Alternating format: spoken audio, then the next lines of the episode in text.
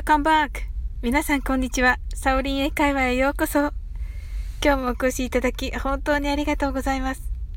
いつもいいねやコメント、フォローをありがとうございます。大変励みになっております。この番組はお好きなことをしながら耳だけこちらに傾けていただく聞くだけ英会話をコンセプトにお送りしています。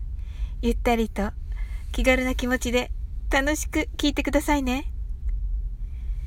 駐車場で遠隔ボタンでドアを開けようとスイッチを押すのに全然反応がなくって、どうしちゃったんだろうと思って近づいたら別の人の車でした。早く気づけって感じですよね。はい。さて、新しい iPad が来ました。アップルが刻印をしてくれるとのことで、何か見るたびに元気になる言葉がいいなと思い、everything gonna be alright にしました。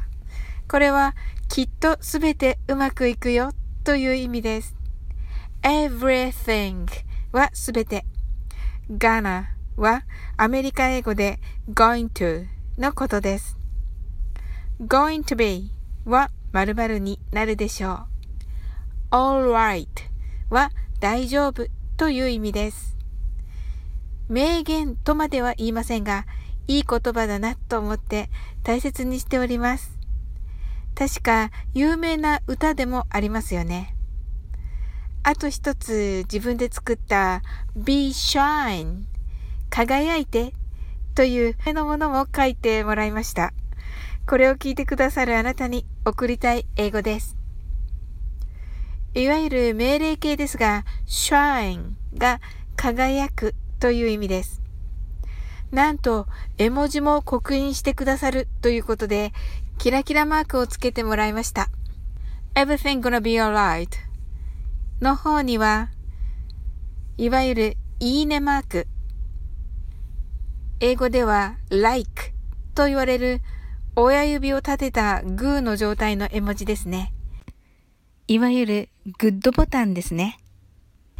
この絵文字自体は thumbs up と言い thumbs 親指を up 立てているという意味です。